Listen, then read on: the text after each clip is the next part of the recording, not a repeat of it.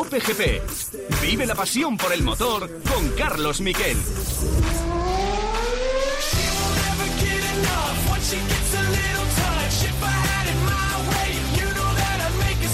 Vamos, vamos a por otro, el primer podio rojo. Andiamo. Vamos, Carlos. ¿Cómo, pa- cómo parlo italiano? ¡Ah, increíble! ¡Increíble! Tantos años con ¡Oh, Briatore. Carlos, Claro. Carleto! Ahí está, victoria de Max Verstappen. Triunfo incontestable. Se le quitó su gran enemigo, que era Leclerc, en la primera posición y después una mala parada de bota. Esta segundo Sainz. Segundo Carlos Sainz. Bien, Oh, bien. primer podio en Ferrari. ¡Qué bonito! En la quinta carrera del año. Adaptación perfecta del piloto madrileño.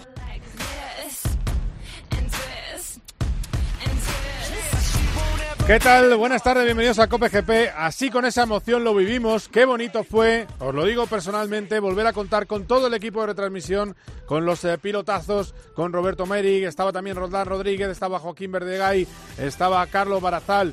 Y qué bien lo pasamos, a pesar de que la carrera no tenía demasiado eh, interés, tuvo algunos puntos interesantes, pasaron cosas, ese problema antes de salir de Leclerc, ese problema en boxes de botas, el, el hecho de que Hamilton se enfadara con su equipo porque la estrategia no fue buena, no remontó ni una plaza a Luis Hamilton, es más, perdió una con Vettel, le metieron un gol, es que hay que parar más tarde siempre en Mónaco, no hay que parar antes. Y Mercedes se creía que parando antes que Gasly iba a ganar plaza y al final perdió plaza con Gasly y con un Vettel que hizo su mejor carrera del año. Carrera de segundo puesto de Carlos Sainz, décimo tercero de Fernando Alonso, Deberíais ver la primera vuelta de Fernando Alonso y cómo las manos rápidas controlan un coche al borde del trompo en la subida hacia el casino y al final ganó esas dos plazas, otras dos plazas por los abandonos, decimotercero, buen ritmo en carrera, acabó a pocos segundos de su compañero de equipo.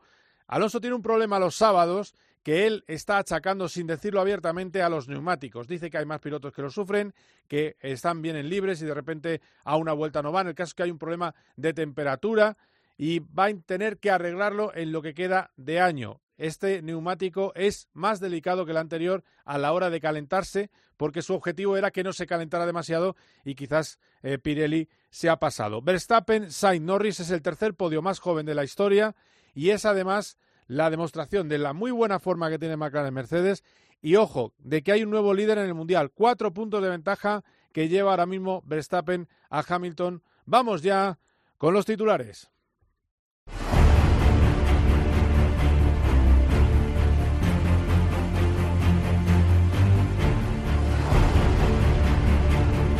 La alegría de Sainz. Tengo que deciros que me sorprendió después, cuando pasó todo, pasaron las ruedas de prensa, la foto con el equipo, con sus mecánicos, eh, el abrazo sentido dentro de la escudería, que luego eso sí se evitó cualquier tipo de euforia eh, desmedida. Tengo que deciros que me sorprendió al hablar con Sainz, camino ya de su hotel, eh, iba caminando cuando salía del paddock, tenía algunas aficionadas que le pedían autógrafos, los comisarios, y me contaba que estaba enfadado todavía, que seguía enfadado por lo que pasó el sábado, por esa pole que él creía que podía haber logrado y cree que se le ha escapado una victoria este fin de semana en Mónaco. Dice, estoy muy enfadado, sigo enfadado con ello, ¿qué le vamos a hacer? Porque yo quería ganar en Mónaco. Y es verdad que estuvo esa posibilidad en el aire.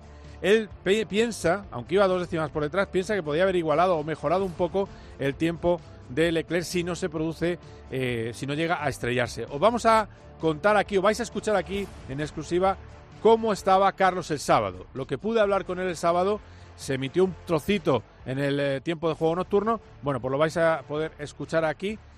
Y lo que sí que habéis escuchado, pero yo creo que hay que recordarlo, es su alegría en Dazón, Carlos Sainz.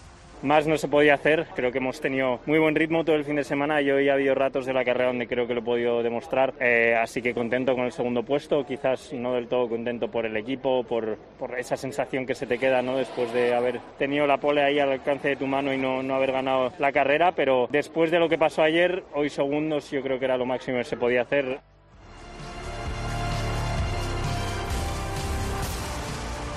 El lío de Ferrari es tremendo, pues yo os, explico, porque estar en los sitios tiene esas cosas.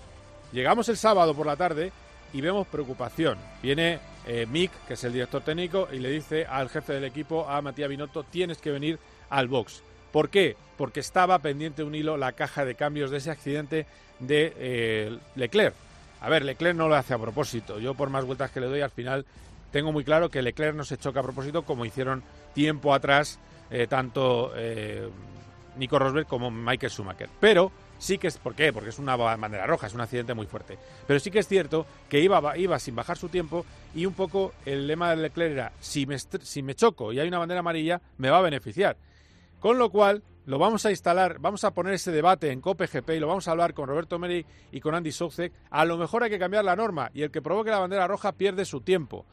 Es decir, lo hace sin querer, pero se beneficia a quien ha impedido sin querer que los demás hagan su vuelta. El lío de Ferrari es que dijeron primero que la caja de cambio estaba bien, después sale a hacer la vuelta de formación eh, Charles Leclerc y dice, oh no, la caja de cambios.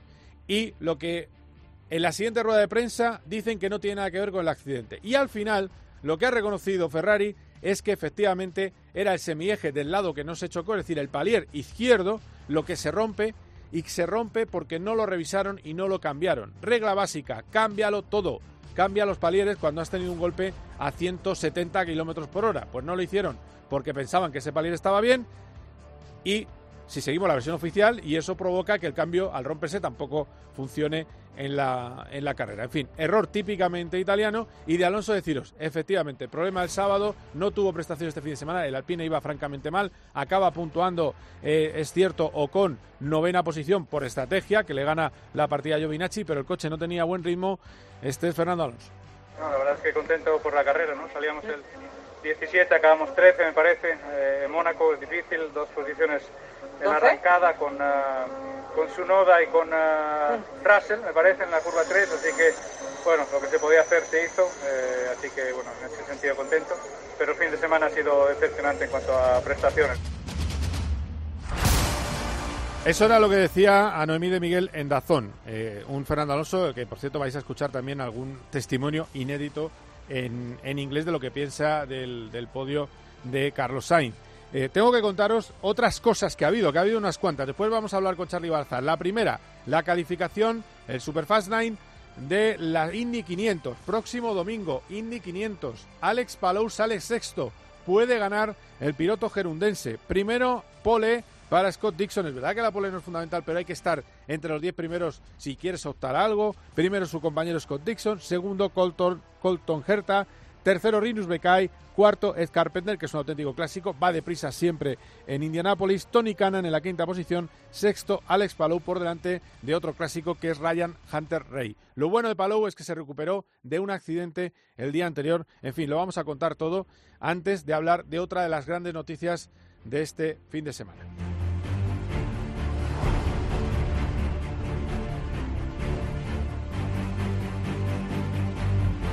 La noticia está, por supuesto, en el Rally de Portugal. Gran actuación de Dani Sordo. Espectacular lo que ha hecho el piloto cántabro, que terminó la prueba en la segunda posición a 28 segundos de Evans y por delante de Sebastián Ogier. Y además fue quien al final eh, dejó el estandarte, como, ha pasado con Carlos en Ferrari, dejó que Hyundai tuviera, o consiguió que tuviera, eh, Hyundai tuviera un buen resultado. En el Mundial de Pilotos, Ogier es el líder con dos puntos de ventaja sobre Evans y tercero está Neville, pero ojo que con un calendario limitado de pruebas está siempre tan arriba en cada rally que hace Dani Sordo que está séptimo en el campeonato. Ya os digo, al final del programa lo analizaremos porque ha habido muchas cosas que rascar, pero ahora vamos a ir con una sección que os gusta mucho, que se llama las notas del profesor Roberto Meri. Cope GP. Paco González, Pepe Domingo Castaño y Manolo Lama lo dan todo. Vive momentos de alegría, de felicidad, de fútbol, de pasión. En el deporte. Quieren morir con la bota puesta. En el entretenimiento. Tenemos muchas historias hoy. Vamos a sonreír. Hay una madre que dio a luz y no sabía que había dado. Está mal. En la información. Hacemos el resumen. Lo primero, Manolo, los mejores. ¿Con quién te quedas? Paco González, Pepe Domingo Castaño y Manolo Lama. Tiempo de juego. El número uno del deporte.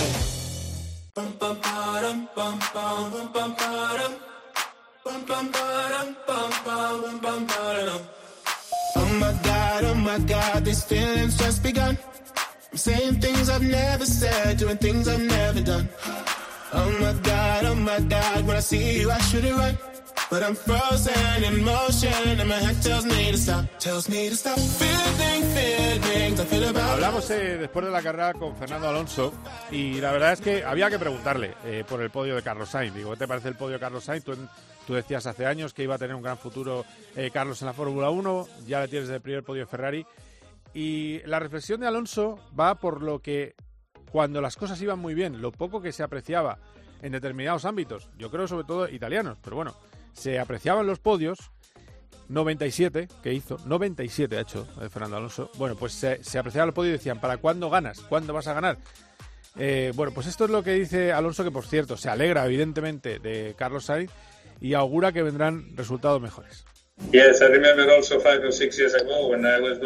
Sí, recuerdo hace 5 o 6 años cuando hacía 9 o 10 podios al año que un segundo era un funeral. Luego en sala de prensa me preguntaban, ¿cuándo vas a ganar? Y ahora, cuando veo que tengo 97 podios, creo que en esos cinco o seis últimos años no se valoraron como debían.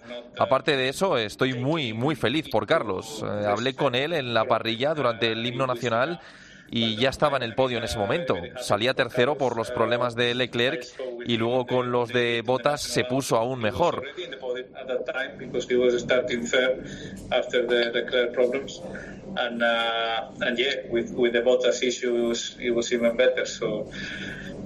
Bien, bien, buen comienzo del Mundial para él también. Esperemos ver pronto su primera victoria, aunque en las pistas convencionales Mercedes y Red Bull están aún por delante. Fue una oportunidad y la aprovechó, así que estuvo genial.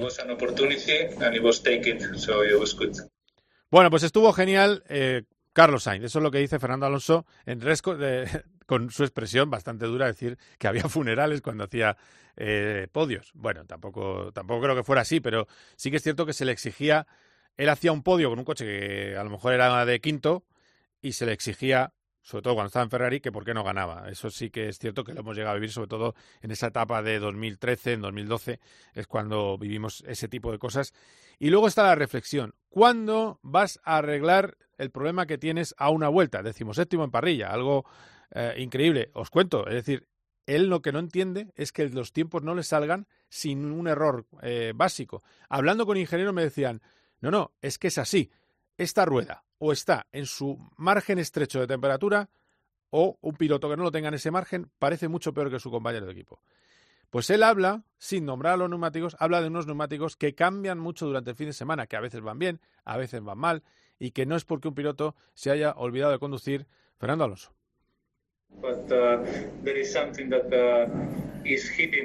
Hay algo que está perjudicando a los pilotos en diferentes momentos del fin de semana. Algunos están atrás en los segundos libres, otros en los terceros, eh, algunos en la Q2. No es cuestión de suerte. Tenemos que entenderlo mejor pero no estoy preocupado. Es que eh, no me falta nada, no estoy preocupado. He ido muy bien durante el fin de semana, en comparación con los primeros grandes premios en los que estaba contento y luego iba bien en carrera. Pero todavía quedan 18 grandes premios, 18 carreras y haremos las matemáticas en diciembre, no ahora. Bueno, Alonso está mucho más contento con el rendimiento que está teniendo ahora que el que tuvo en las primeras carreras. Y dice que no, no le falta nada, que lo que le falta es a, algo, a un componente, y el único componente que hay, evidentemente, son los neumáticos. Se refiere a que las ruedas no están respondiendo. Pero bueno, ahora es el momento robótico que estabais esperando. Vamos a escuchar pues ese sonido de guerra de robots, esa sintonía maravillosa de las notas del profesor Roberto Meri.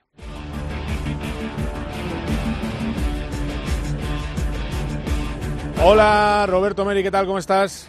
Hola, Carlos Miquel, ¿cómo estamos? Pues bien, bien. ¿Cómo lo pasamos el domingo, eh? ¿Cómo nos lo pasamos? Nos divertimos, fue una retransmisión muy divertida. Eh, nos lo pasamos muy bien. Eh, a ver, pues vamos a ir sin dilación.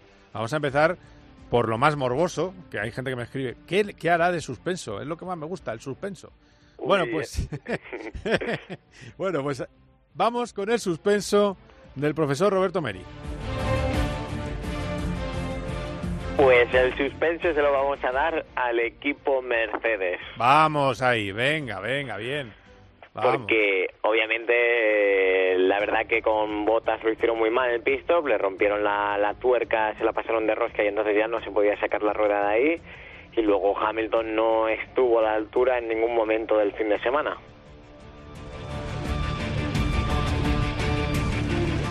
Bueno, pues eh, el aprobado, Roberto, ¿a quién se lo das?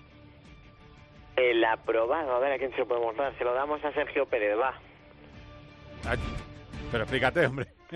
Es que... Por cierto, hablé con él, hablé con él después de la carrera y le dije, oye, buena carrera. Escucha, salía salía bastante atrás, ¿eh? Estaba... Claro, pues No sé qué puesto le va- estaba, séptimo, noveno, ¿no? Le Noveno. vamos a dar el aprobado a Sergio Pérez porque salía atrás y digamos que arregló el suspenso y luego lo ha convertido en un aprobado haciendo un buen ritmo de carrera y una buena carrera. Es que hubo momentos de la carrera que era el más rápido en pista, así que Sergio Pérez le vamos a dar el aprobado.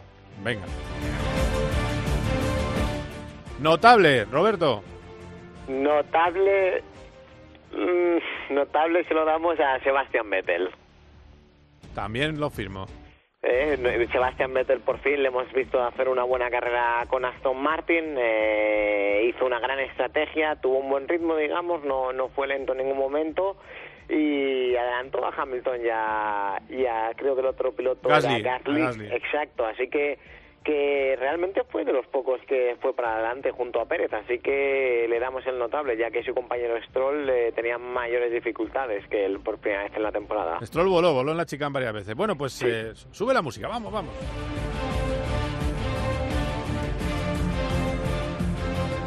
Y terminamos con el sobresaliente, Roberto. El sobresaliente se lo vamos a dar a Carlitos Sainz. Vamos allí, venga, vamos. Andiamo. A ver. Hizo, lo que tenía que hacer, hizo el trabajo, salvó los muebles de Ferrari después del error de Leclerc, les dio esa segunda posición en Mónaco que necesitaban tanto, la escudería, como, como sabemos, y les dio un gran resultado y, y hizo lo que tenía que hacer en todo momento de la carrera. Ningún error, todo el fin de semana muy rápido, incluso más rápido que su compañero, salvo crono, así que, que por eso le vamos a dar un sobresaliente, lo hizo muy bien y se le notó que de estar a la altura ahí de los mejores y sin cometer ningún error. Bueno, pues ahí lo tenemos. Esas son las notas del profesor Roberto Meri. Eh, ese sobresaliente a Carlos Sainz. Y ahora se suma otro profesor. También muy bueno. Sus clases son, son de las mejores. Clases de pilotaje. Se expresa de maravilla. eh, pilotazo. Andy Souce, ¿qué tal? ¿Cómo estás? Hola Carlos, muy bien. Con el ego ahora subido después de la introducción. Sí, macho, eh, cómo te queremos. Es que es una cosa tremenda. Eh, Recíproco. Eh, bueno, a ver, eh, voy a contar, voy a hacer una pregunta eh, técnica como pilotos, que yo creo que, que es lo que nos tiene preocupados a muchos. Antes le escuchábamos a Fernando Alonso hablar de que el neumático se comporta de manera caprichosa según las sesiones y con algunos pilotos está pasando especialmente. Eh, no llega a hablar de juegos desiguales, pero sí que es cierto que el tema de la temperatura está resultando un poco desconcertante. Y ponía ejemplos como la calificación de Checo Pérez, como Daniel Ricciardo, que ni, ni, en, ni a una vuelta ni luego en carrera tampoco tuvo ritmo. Y como el- su caso, que luego es verdad que en, en carreras sí que está teniendo ritmo en las carreras, pero sale tan atrás que no, que no sirve de nada. ¿Cómo puede hacer un piloto para exprimir al máximo esos neumáticos? ¿Es solo una y otra vez ensayo-error o hay man- maneras de reglajes, de setup que lo puedes eh, llegar a compensar? Bueno, hay un poco de todo. A ver, eh, esa pregunta, imagínate, si yo te la supiera contestar, o si la preguntaras a Fernando y te la supiera contestar, pues no estaría teniendo los problemas que está teniendo. Yo creo que es un cúmulo de cosas, ¿no? Por un lado, el estilo de conducción es muy importante. Hay pilotos más agresivos, hay pilotos que meten más input de volante, que son más eh, rápidos a la hora de, digamos, poner la primera parte, digamos, de, de la de, de dirección para entrar en la curva, eh, que alargan un poco más la frenada, otros que dejan correr más el coche. Eh, depende mucho de tu estilo de conducción. Luego hay una cosa fundamental, Carlos, sobre todo cuando hablamos a una vuelta, que es el tema del, de la vuelta, digamos, de, mm, De calentar el neumático. Sí. Cuando tú sales de boxes, aunque estén a 80 grados, siempre pierdes temperatura, porque el roce con el aire, por mucho que haga calor, hace que el neumático se enfríe. Mónaco, además, es un circuito bastante lento y no tiene un grip tremendo como otros circuitos, por ejemplo. Entonces es más difícil generar temperatura en, en circuitos de este tipo. Entonces, al final, si te fijas en las eh, en Carlos Sainz, por ejemplo, Carlos Sí. salía, hacía una vuelta relativamente no lenta, pero no era una vuelta rápida, hacía dos vueltas y luego hacía su vuelta rápida. Es decir, necesitaba prácticamente tres vueltas lanzadas para poner la vuelta. De ahí que luego viniera mejorando eh, cuando Leclerc eh, tuvo el error en la clasificación. No sé si podía haber hecho la pole o no, pero la vuelta siguiente de Carlos era la buena y no la pudo completar. Entonces, eh, todas las marcas, eh, todos los equipos y Pirelli, por supuesto, tiene una forma, una fórmula de calentar el neumático y es muy complicado, no es nada fácil. Eh, si unes a eso la falta de, digamos, de rodaje de Fernando durante dos años que ha estado desconectado de la Fórmula 1, el estilo de conducción, los reglajes, el tipo de coche, la carga aerodinámica y pones todo en un mismo barreño, digamos, pues hace que a lo mejor haya pilotos que les cueste más, y has puesto los ejemplos perfectos, calentar el neumático. Es algo complicado, nada fácil, nada fácil. Teto, receta para salir de ese problema, que es el problema que tiene Fernando ahora mismo. Eh, porque yo creo que en carrera, eh, no le has puesto en tus notas, pero en carrera pues, pues, volvió a salir bien y volvió a tener un buen ritmo comparado con su compañero de equipo. Es decir, mejor ritmo que el compañero, de hecho. Bueno, no lo sé.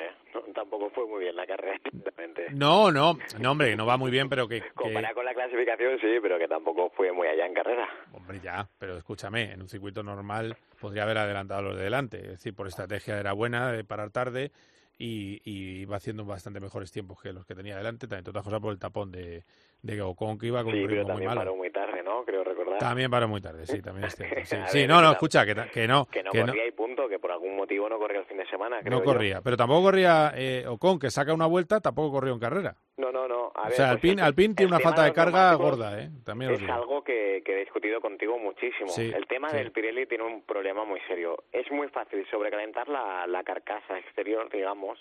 Es muy fácil sobrecalentarla. Tú cuando, tra- cuando sobrecalientas esta carcasa, el neumático no trabaja como tiene que trabajar, entonces no agarra, entonces no calientas realmente el interior del neumático, que es lo que quieres calentar. Y, y es muy complicado, o sea, influye muchísimo el setup, eh, influye algo el, el estilo de pilotaje, obviamente, si eres un animal, pues vas a sobrecalentar los de carcasa y no va a trabajar nunca el neumático, pero digamos que en Fórmula 1 estamos hablando de pilotos que, que saben lo que hacen, en- especialmente en el caso de Fernando Alonso.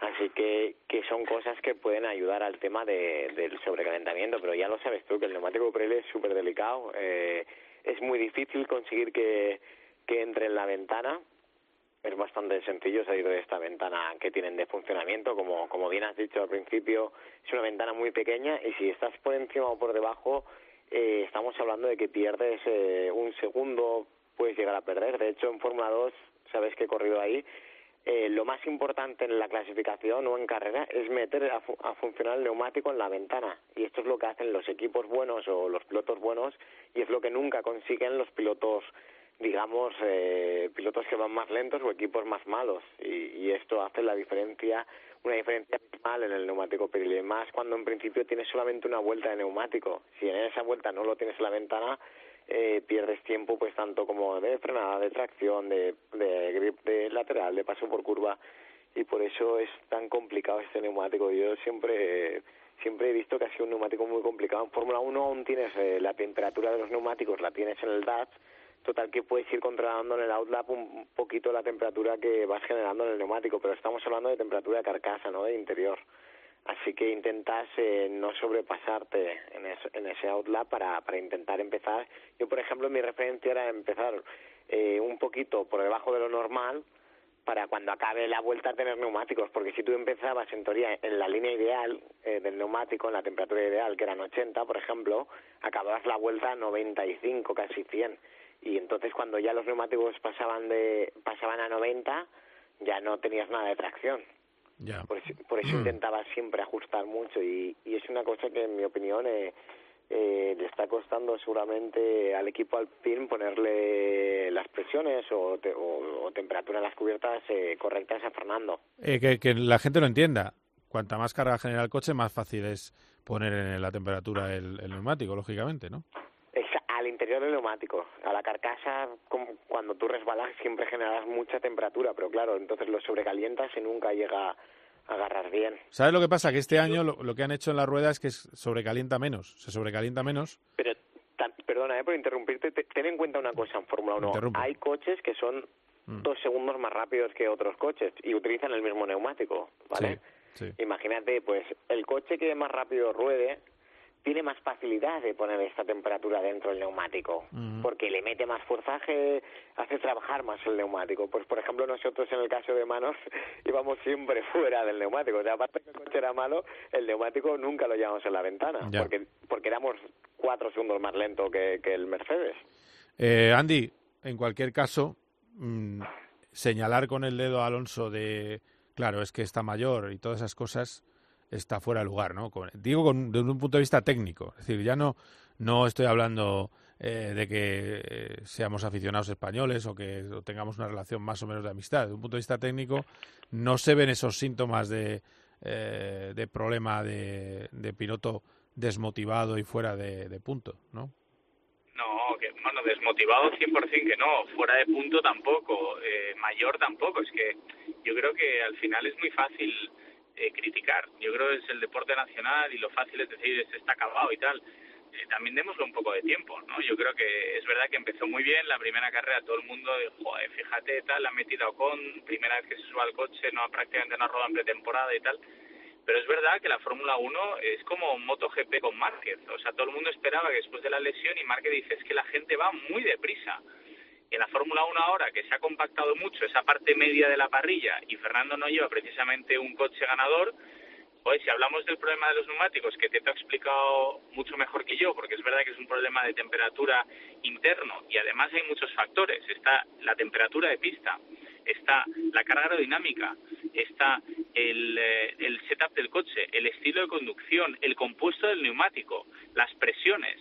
Todas estas cosas eh, son muy difíciles de hacer que trabajen en la ventana. Y si Fernando, por lo que sea, no se siente cómodo, Fernando o Ricciardo, me da igual, ¿eh? el ejemplo que quieras, de los pilotos que, que, les está costando más, en superficies como Mónaco, que es difícil y que además un error lo pagas muy caro, pues hombre, mmm, démosle también una chance, ¿no? Yo creo que tampoco hay que lapidar eh, por el hecho de que lleve un par de carreras en las que no se encuentra cómodo, ¿no? Eh, démosle un poco de tiempo mm. y veremos a ver. El talento está allí, el, la experiencia también, eh, pero aquí nadie es manco, Carlos. Esto también tenemos que tenerlo claro, que el nivel en Fórmula 1 es brutal y que el más tonto hace relojes, o sea que... No, pero es que chicos, no sé, si, no sé si habéis visto el por fuera que le mete Giovinacci, catalogado de los peores de la parrilla históricamente, le hace a Ocon en la primera vuelta le hace un por fuera en la llegada a Loebs, arriba en, en, la curva.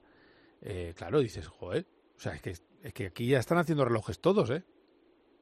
Bueno, ya ves, Giovinazzi se metió en la Q3, me parece, ¿no? Sí, sí, sí, sí, sí, sí, la sí, sí, sí, Estuvo de la nueva Raikkonen, el fin de semana, eh, se sintió muy cómodo, pues mira, y tienes un claro ejemplo de alguien que no está tan bien considerado en el sentido de que no es uno de los top, y que en cambio en Mónaco ha volado ¿no? con, el, con el coche que tenía. Eh, también depende un poco de del, del el fin de semana de carrera. Hay veces que, esto te lo puedo decir también, eh, de, repente no sabes por qué, vas a Spa y vuelas eh, y te sientes cómodo y todo fenomenal y luego llegas a Budapest o me da igual o a Monza y se te atraganta un piano o una curva y ya no vas tan rápido, ¿no? Y es simplemente pues que no estudia que eso también es normal. Somos personas y hay veces que no nos sentimos tan cómodos. O sea que tiempo al tiempo, yo creo que nos quedamos con, con el segundo puesto de Sainz, que ha sido fantástico, que ha tenido ritmo todo el fin de semana, que podía haber clasificado, no sé si la pole, pero podía haber hecho segundo y que tenía ritmo en carrera más o menos parecido al de Verstappen.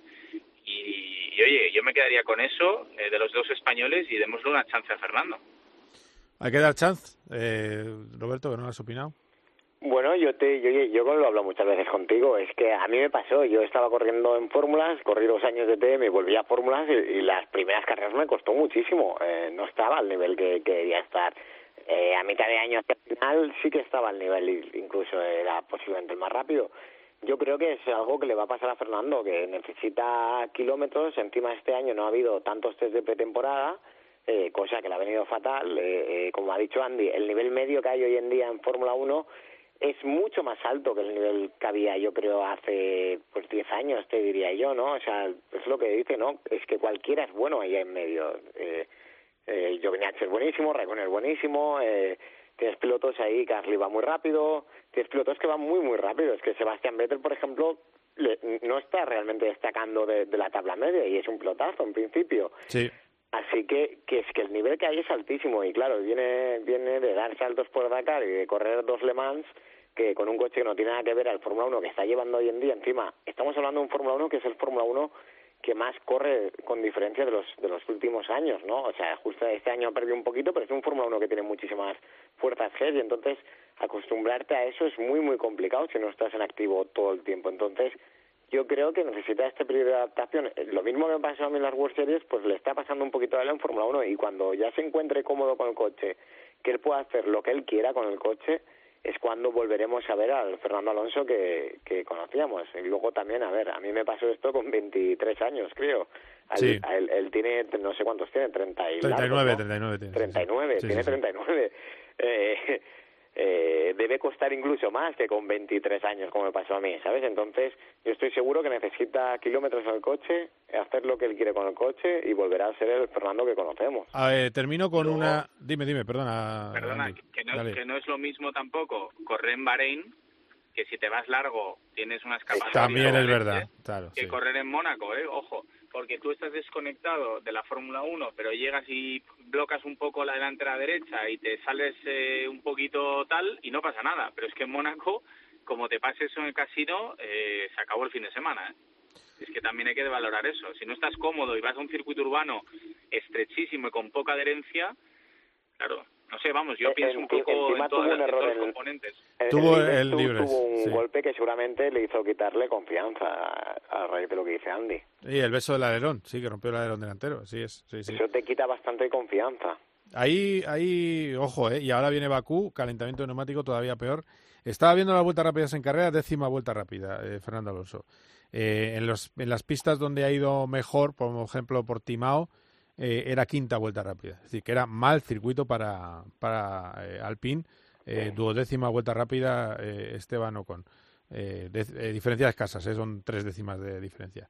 Pista mm, realmente mala para, para Alpine. Y ahora viene una pista que también tiene una parte que los errores no se perdonan, que es Baku, y que además el neumático se calienta todavía menos. Pero bueno, vamos a ver, no adelantemos eh, acontecimientos. Eh, vamos a- voy a terminar con otro tema que también se ha puesto sobre la mesa. La norma de la bandera roja. Para mí, yo estoy un poco harto de que cíclicamente en la historia el que va adelante le pasa algo, a veces ha sido a propósito, esta vez no lo ha sido, le pasa algo y pumba, se queda con el mejor resultado y los demás se fastidian y no hacen la vuelta. Debe ponerse en Fórmula 1, ya lo está estudiando, ha dicho Michael Machi que lo van a estudiar. Debe ponerse en la Fórmula 1 el- la norma de que va- el que provoca la bandera roja pierde su tiempo. Yo creo que no. Sí, o sea, yo creo... Uno yo- que no y otro que sí. Venga, pues por parte, No, venga, Andy. bandera, o sea, si tú creas bandera roja, en todas las categorías que yo he corrido, al menos World Series, World creo Series recordar World también Series, yo GP2, creo la única, Andy. y en Fórmula 2 no era así. No. En no. Indy, en Indy también. En Indy también. Bueno, En yo, World Series era famoso porque era el primer campeonato que, lo, que nos lo pusieron. Sí. Sí, sí, Andy, ¿por No qué, sé, ¿por qué yo- lo justificas? yo- Sí. Bueno, a ver, mira, yo, yo os voy a ser muy sincero. Yo en una clasificación en Nürburgring, ya que ha pasado el tiempo, ya prescrito, ¿Eh? en 2006, eh, hice el mejor tiempo y cuando pasé por eh, meta venía Vettel mejorando y alguien más, parente creo, y me dijeron por radio que como pudiera tenía que salirme de la pista, o sea, claramente. Mm. Y, y lo aparqué ahí en la chicana en Nürburgring, entré pasado, bloqueé, giré, no sé lo que hice y me entrompé y creé una bandera roja, creo recordar, y en esa época todavía no aplicaba la normativa y, am, y pararon la sesión y, y creo que hice primero o segundo en la quali, ¿no? Si esto eh, lo haces a propósito, por lo que sea, en lo de Leclerc yo creo que no ha sido a propósito, hombre, eh, estás alterando el resultado de la sesión, porque si luego venía Verstappen en morado y Sainz en verde y no sé quién más rápido, pues hombre, eh, joder, no es justo, ¿no? Quedaban seis, seis minutos, creo, de, de sesión. O sea, no has dejado que se complete una sesión de clasificación. Pues para mí sí que tendría que ser así. Bandera roja, eh, sales el último. O, Eh. o por lo menos te quitan la mejor vuelta. Yo lo salí el último, no sé, pero que te quiten el mejor tiempo. Bueno, ya que estamos en confesiones, Roberto, eh, ¿la has liado parda de esa manera alguna vez? No, yo en una carrera, en una carrera se me aflojó, se me aflojó la dirección y, funcionar y tuve que, que entromparme en mitad de la chica en Magnicurs pararon la carrera bandera roja y gané la carrera. bueno, o sea que bien. Eh, Tenía Esto... detrás, así que, que nos estamos peleando el campeonato y dije aquí hay que hacer algo porque si no lo perderemos. Eh, me encanta que seáis tan sincero porque esto está en las carreras. Las carreras suele ser ganar como sea. Eso... Claro, pero es que es así, esto son las carreras. Y el que no opina así es que no, no es que no, es que no, no, no es así. A ver, yo digo, lo de la bandera roja, a mí me... Leclerc primero se, se pega un golpe intentando ir al 110%. Eh, eso, es, eso es lo que le pasa, intenta arriesgar y, y, y hace una bandera roja. Obviamente destroza mucho el coche para, para ser sin querer. Eh, no Estoy convencido que no fue sin querer y más conociendo a Leclerc. Iría a buscarla. Sí, que no fue a propósito. claro, fue a buscar la décima. Luego, en Mónaco, sinceramente, a mí lo sabe. Tú cuando tiras en una vuelta de clasificación, es que hay un 50% de posibilidades que no la acabes. O sea, tú vas al 100%. O sea, puedes bloquear un poquito, dar un, un, poco de gas antes, tocar un muro. Es que Hamilton también tocó el muro en la vuelta que venía. Y claro, entonces, ¿qué pasa? Obviamente, cuando tú vas detrás, tienes mejor pista. El, que sale el último es el que mejor pista se va a encontrar, porque todo el mundo ha dejado la goma nueva en pista y cada vez la pista, digamos, está más rápida. Y claro, y, y tú, tú, tú coges ese riesgo si quieres ser el último y coger, y coger la mejor pista posible. Claro, sales el último, tienes mejor pista pero claro, en principio tú sabes que si alguien delante comete una bandera amarilla o una roja, no vas a acabar la vuelta. Entonces, es un tema de jugarte, decir, oye, ¿me la juego? ¿No me la juego? Eh, ¿Salgo el primero? La eh, clasificación son 10 minutos. Bueno, de todas maneras, que, que, conste que yo aquí, eh, vale, que podemos hablar de las... Eh, bueno, de que, de que alguna cosa se ha hecho un poco al límite, en el pasado hayáis hecho lo que queráis, pero yo en eso estoy de acuerdo con Andy. Creo que como espectador me hurtaron algo. Yo lo digo por el espectáculo, es decir, a mí me hurtaron... Claro, pero también es espectáculo lo que pasó. Bueno, hombre. ¿Por qué no? Si todo es como siempre, al final es aburrido. Tiene que haber de cosas que alteren, o sea... No sé. Bueno, eh, vamos a hacer una cosa. De todas maneras, de esa calificación, eh, teníais que ver lo hundido que estaba Carlos. Ahí sí que estaba hundido de verdad. Cuando dice que está enfadado después de la carrera, es enfadado relativamente, porque, hombre, ha hecho el primer podio con Ferrari.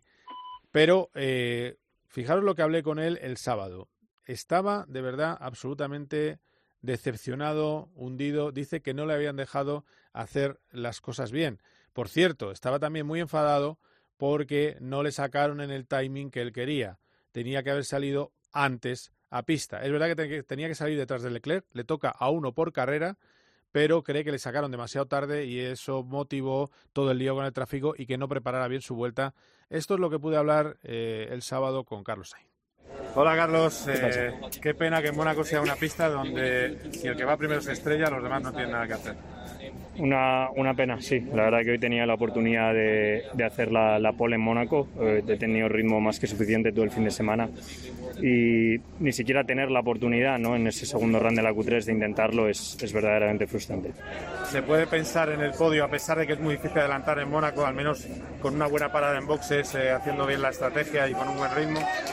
Eh, creo que ritmo para ganar tenía, tengo todo el fin de semana. Eh, yo creo que el ritmo no es, no es el problema, el, el, problema es salir cuarto, que aquí ganar en Mónaco saliendo cuarto es, es difícil. Mi, mi, cabeza hoy pensaba en hacer la pole y piensa en ganar mañana. ¿Por qué? Porque creo que tengo el ritmo para hacerlo. Por lo tanto, estar cuarto después de, de, de tener esas sensaciones antes de la cual y os podéis imaginar lo, lo, lo, frustrante que es, lo difícil de aceptar que es eh, y, y lo y lo que mm, y, en, y, y, lo difícil sí, lo difícil de aceptar que es y, y, me cuesta pensar en mañana no porque creo que hoy se ha escapado la primera oportunidad de mi vida de hacer la pole en, en, en un sitio como, Mona, como Mónaco un, para un equipo como Ferrari es un punto de partida esta, este Mónaco aunque sea aunque sea un circuito extraño es un punto de partida para otra temporada distinta en Ferrari? Eh, bueno, yo creo que es, de momento esto es solo en este circuito, porque de cinco circuitos que hemos ido solo es uno en el que estamos luchando por la pole. Pero por eso estoy más que fastidiado, porque no creo que tampoco haya, vaya a haber muchas más oportunidades, eh, incluso en Mónaco. Mónaco es tan especial que, que, que, quién sabe si en mis próximos años de carrera deportiva voy a tener la oportunidad de hacer la pole en Mónaco. Es que no, por eso es, es, es, es, tan, tan, tan frustrante, porque no, ni siquiera sabes si, si de aquí a 5 o 10 años el coche siempre va a ser un coche para pole en Mónaco. Entonces es, es, es difícil. Bueno, ánimo, gracias. Bueno, pues ánimo, gracias. Y mira, al final luego la fortuna estuvo de su lado y pudo terminar en la segunda posición. ¿Veis más podios de Sainz eh, en lo que queda? Y os pido ya brevedad. Eh, ¿Veis más, ves más eh, ¿Creéis que puede haber más podios de Sainz en lo que queda de año? Yo creo que sí, yo le vi muy bien en Mónaco, espero que vaya para adelante Ferrari, Ferrari es un equipo que tiene los medios para evolucionar y yo creo que, que sí que, puede haber más podios, de hecho estoy convencido que, lo, que los van a ver. Así que yo confío en que, que, el otro día le vi muy bien y confío en que, en que tenga más podiums lo que queda de temporada. Andy. Sí, yo suscribo las palabras de Teto. Creo que hemos visto una progresión tremenda del año pasado a este. Ferrer el año pasado daba mucha pena, la verdad, las cosas como son. Eh, pero ese equipo, que es un equipo que puede hacer las cosas mejor o peor y tener años mejores o peores, pero es uno de los grandes de la Fórmula 1 y tiene que estar con los más grandes. Y verle por lo menos luchando en esta última carrera eh, te da por lo menos buenas vibraciones y yo creo que de cara al resto de la temporada van a estar eh, ahí y van a poder pescar algún podium. No están a la altura de Mercedes y de Red Bull, pero sí que van a estar allí. Está seguro. Yo también lo suscribo. Bueno, pues nada, lo firmamos año de podios y, a ver si a ver si se cumplen esos vaticinios. Que ha sido un placer la clase. ¿eh? Yo he tomado nota de unas cuantas cosas, así que perfecto, eh, profesores. Gracias, Roberto. Un abrazo fuerte. Un abrazo. gracias, Andy, como siempre. Cuídate. A vosotros un fuerte abrazo. Quedaos aquí que vamos a hablar enseguida de motos. Cope GP. Vive la pasión por el motor con Carlos Miquel. El tomate está en Barcelona. Primero Elena Condis. Hola, muy buena. Según su información, no hay consenso con la figura de Xavi como entrenador del Barça. En el club y en la dirección deportiva también. Kuman es cierto que ha perdido el crédito. Hay contenidos deportivos que solo encontrarás en el partidazo de COPE. Está también conectado con nosotros Dani Senabre. Las personas que tú has tocado te aseguran que la opción es Xavi. La persona que tiene que tomar la decisión, que es Joan Laporta, ha decidido que es Xavi Hernández.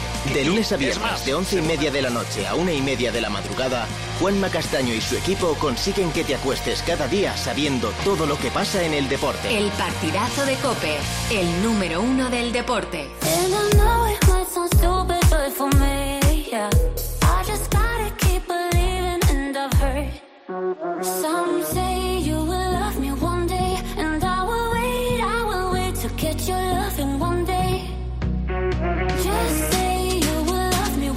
Hablamos, hablamos del Mundial de Motos porque este fin de semana tenemos Gran Premio de Italia en el circuito de Misano. de Misano. Bueno, se lo voy a preguntar a Borja, que ahora me ha entrado la duda entre Misano eh, o si vuelven a Mugello. ¿Qué tal, Borja González? ¿Cómo estás? ¿Qué tal, Carlos? Volvemos a Mugello. Volvéis a Mugello, vale, vale. Estaba yo, me iba a salir primero Mugello, luego me ha entrado Misano Adriático la duda. Mugello. Vale, de acuerdo. Eh, eh, las arrabiatas, que, que, en la Fórmula 1 eran las tranquilitas, porque, bueno, no, eran las a saco, porque eran a fondo, pues aquí no, en las motos no. Em, pero se cogerá más de 330 y encima con el artilugio este de este año de bajar el, el manillar, que creo yo que por seguridad debería quitarse, pero bueno, eh, yo creo que se va a alcanzar una velocidad de escándalo, ¿no, Borja? Sí, de hecho es uno de los circuitos que suele ser de los más rápidos, se pasa de 350 kilómetros por hora, así que sí, yo creo que será fácil que, que veamos velocidades muy altas, sobre todo por parte de la, de la Ducati, que suele ser siempre la que más punta termina marcando en, en cada circuito y en este más, y además es un circuito que, se le da bien, la moto viene en buena condición este año, vienen de ganar las dos últimas carreras con Miller, así que bueno, pues eh, a ver cómo es el regreso a Mugello. La última vez eh, ganó Petrucci, su única victoria con, como piloto oficial de Ducati en una apretada lucha final con Márquez y con Andrea Dovizioso también con Ducati, o sea que, que para Ducati pinta bastante bien. Bueno, bueno, a ver qué pasa. Eh, han renovado a Jack Miller, yo creo merecidísimo, después de sus dos eh, victorias consecutivas. Lo que pasa es que con Miller nunca sabes si, como es muy de eh, gloria o enfermería, nunca sabes si de verdad es hombre de título mundial o no.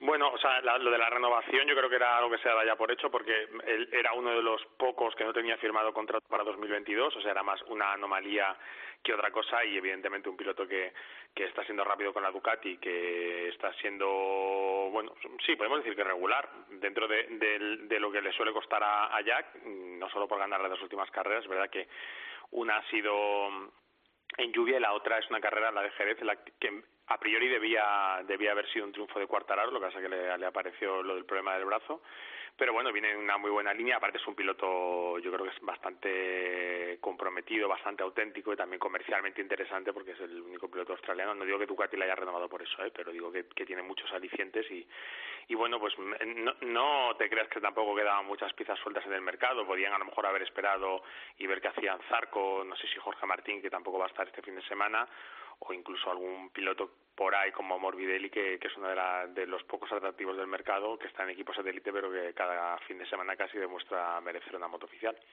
Sí, pues sí, también, también lo está haciendo maravilla Morbidelli, con una moto de 2019, recordemos, porque 2020 es un es una, un agujero negro en, en la historia de Yamaha. Eh, a ver, de todas maneras, de cosas que nos puede que nos pueden interesar este fin de semana.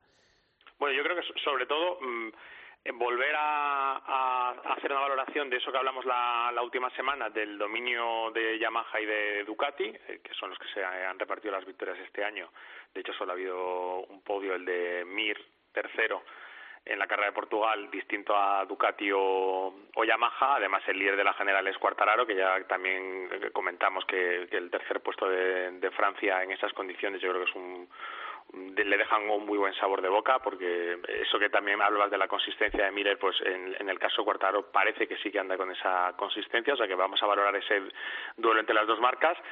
Y como siempre pues tenemos que poner el, el signo de interrogación pues sí tanto en Suzuki te iba a decir ah, eh, Suzuki también es verdad que está con las ruedas hechos polvo no no es la misma Suzuki que el año sí les está costando aunque también tengo que decir eh, eh, Rins que va muy atrás en la general y que ha conseguido bastante mal los resultados los fallos de las últimas semanas, tanto en Jerez como en Portugal como en Francia, han sido rodando muy rápido y rodando delante. Eh, o sea, que decir, la velocidad la tiene y ya no lo digo como indicativo de piloto que pueda estar peleando por ganar, que tiene que estar, sino también como indicativo de que eh, quizás la moto bueno pueda estar en mejor circunstancia. También puede ser que el, el nivel a la que la lleva Rins pues le, acerque mucho más al, al riesgo y haga que, que, también cometa esos errores. Y luego lo que has dicho tú lo de Mark bueno eh, vamos a valorar una semana más la parte de su recuperación física, que ya van varios grandes premios, ya digamos el tono lo debe tener mucho más cogido por la mano, es un circuito que se le da que se le da bien, bueno, en Márquez es poco decir porque en general se le suele dar bien todos los, todos los circuitos. Y yo creo que también ya en eso y a medida que vayamos avanzando en digamos en esa consideración de Márquez ya como un piloto eh, en forma o cerca de la forma nos dará más pistas para evaluar la, la onda, que es el, la otra pata del banco que, queda suelta y ver si realmente la moto está tan, tan lejos de las demás como aparenta. De hecho, él incluso en Francia, que, que dieron buenas sensaciones en seco, llegó a decir que no veía ninguna de las motos para pelear por el podio. Eh, bueno, esa es su valoración desde fuera, con lo cual quiere decir que, que el bueno, él mismo tampoco tenía mucha confianza en, en cómo estaba su montura y bueno, pues eh, probaron cosas en Jerez, no sé si para mm, Italia les va a dar para encontrar algo diferente y si no tendrán que esperar a, a Barcelona desde después del Gran Premio de Cataluña que será justo seguido del Gran Premio de Italia. Y luego nos quedan los dos chicos maravilla, Pedro Acosta y Raúl Fernández, además del resto de españoles, por supuesto, pero que estaremos muy atentos también a Ah, si uno se pone líder en Moto 2, cuidado, y el otro si sigue con las exhibiciones. Eh. Sí, bueno, hay, aquí em, Raúl Fernández el, otro día decía que este ya es un circuito en el que tiene, digamos, menos experiencia, eh, con lo que lo quería poner, quería ser un poco más conservador, pero es verdad que nos está sorprendiendo a todos y de Pedra Costa pues podemos esperar cualquier cosa. Yo diría que él no ha rodado en muy hielo, lo estoy diciendo de memoria porque él compite, competía el año pasado en la Red Bull Rookies Cup, pero como no se disputó carrera en el, en el circuito toscano, yo creo que él no ha rodado allí, es un circuito de esos complicados, de esos eh, técnicos y ahí, ahí se le valorará muy bien, justo un piloto pues que ha pasado ya la barrera de los 16 años, ha cumplido 17 y digamos que ya la parte esa de récords en las que estaba de menores de 17 años ya no, no va a estar, pero bueno, viendo la pinta que tiene y con el buen resultado que consiguió en Francia, que ya dijimos que había eh, aumentado incluso la ventaja a la general, pues eh, habrá que esperar cualquier cosa del piloto murciano. Bueno, pues ya está, ya hemos repasado todo lo que vamos a tener este fin de semana. Horarios normales, 11, 12 y 20 y 3 de la tarde, Gran Premio en Buguelo de MotoGP. A ver si tenemos grandes resultados y grandes noticias de allí. Por cierto, ya os aviso eh, si todo va como es normal, lo analizaremos el domingo en antena en COPE GP. Así que vete afinando la garganta, ¿eh? que vas a tener más curro del normal. Eh, eh, clarita de huevo, en fin, ya sabes. Sí, sí, gárgara. Gárgara. No hablaré con nadie, un, un, un fular. Lo que todos hacemos. Fular. Yo te digo una cosa, yo he estado afónico y me he negado al fular, al modelo periodista fular. Lo siento. Pues a ti, a ti te quedaría muy bien. Sí, por eso, por eso. Porte de fular. Sí, sí, sí, sí. Bueno, en fin, no voy a decir nada más. Gracias, Borja, un abrazo. Un abrazo, Carlos, hasta luego.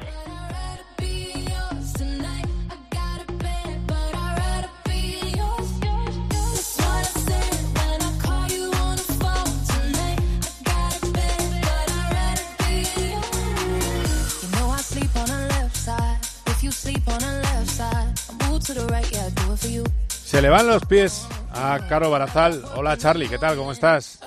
Pues muy bien, buenas tardes. No es tu estilo, tengo que decirlo. Pero bueno, oye, no. tiene su ritmillo, ¿eh? sí. Es un poquito R&B. Eh, bueno, vamos a, a, lo que vamos. Otras cosas del fin de semana. Primero de todo, lo decía en la portada, ese podio sensacional de Dani Sordo. Eh, desmiénteme tú, pero es que yo creo que va casi a podio por carrera eh, últimamente. Es una auténtica barbaridad. Sí, sí, sí, sí, sí, sí, claro. Es que está séptimo en el campeonato. Es que, ¿con cuántos rallies Con ha hecho este rallies. año? Dos rallies. Claro. Que llevamos cuántos? Cinco, me parece, ¿no? Eh, cinco, sí. Sí, por eso. De dos rallies de cinco está séptimo en el, en el Mundial. Eh, Cuatro, perdona, cuatro, Cuatro, cuatro, cuatro. O sea, la mitad. Ha hecho la mitad, está séptimo en el Mundial.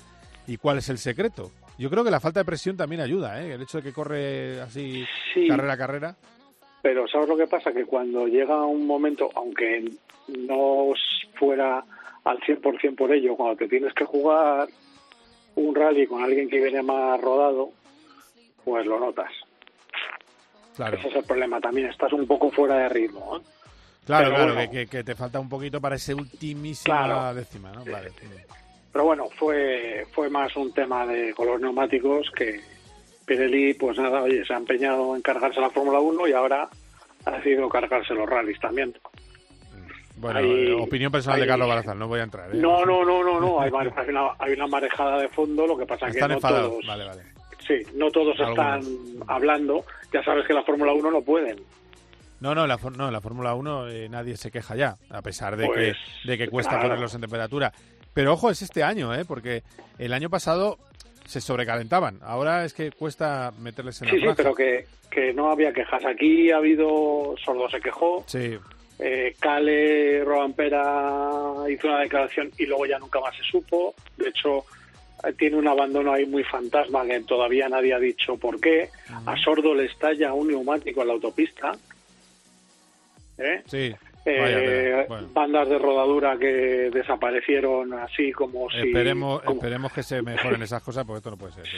Sí, sí, porque, yo- a ver, es lógico, bueno, no es lógico, me refiero a que es el primer año de Pirelli, pero no puede ser, o sea, estamos al máximo nivel de los rallies, ¿no? estas cosas no pueden pasar, o sea, Sí, sí, es- porque es que a Sordo le ha costado el rally, ¿eh?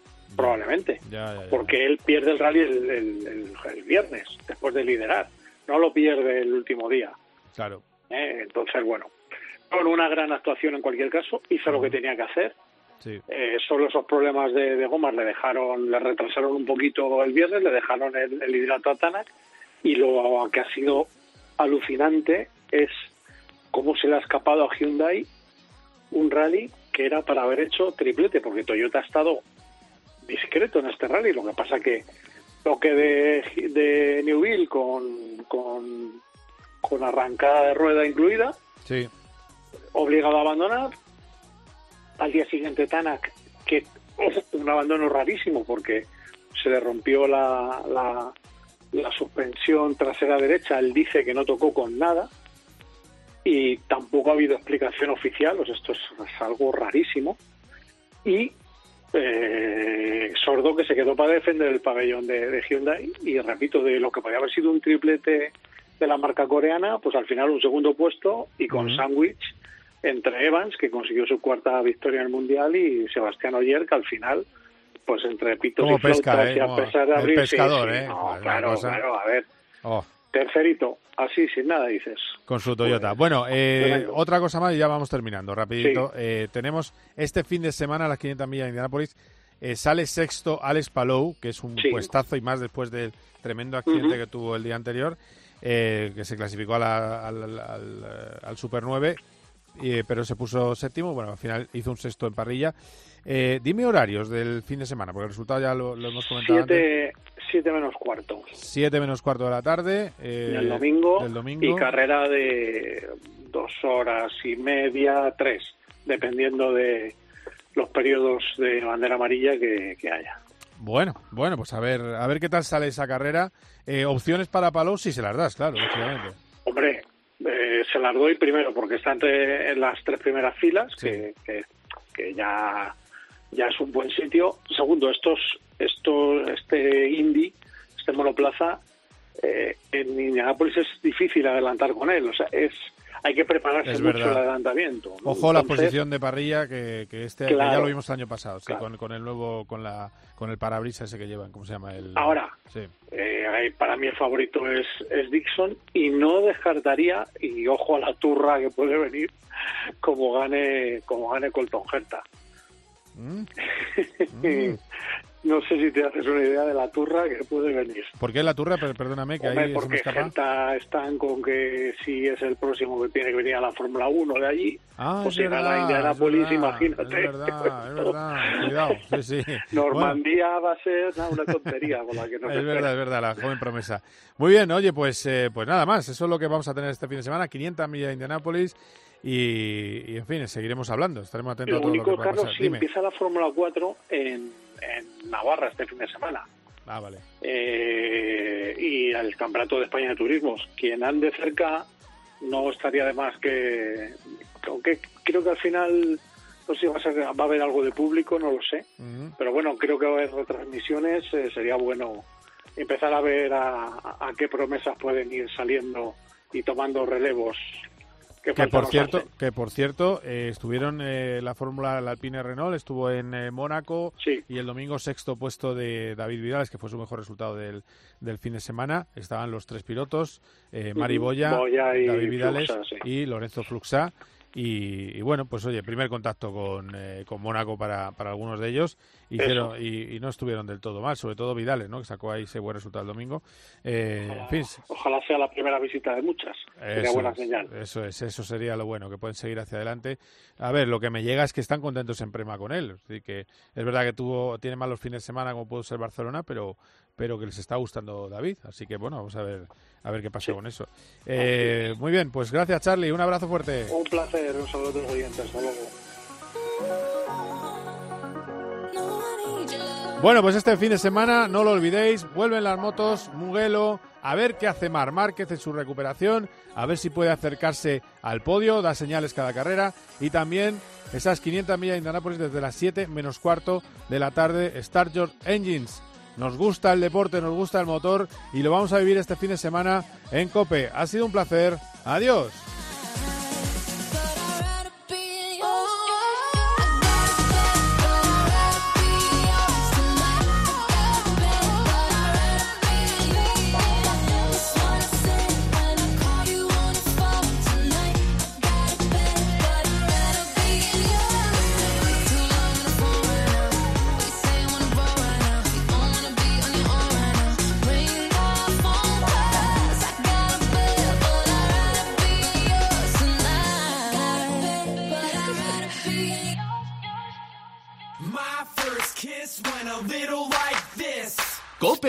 Vive la pasión por el motor con Carlos Miquel.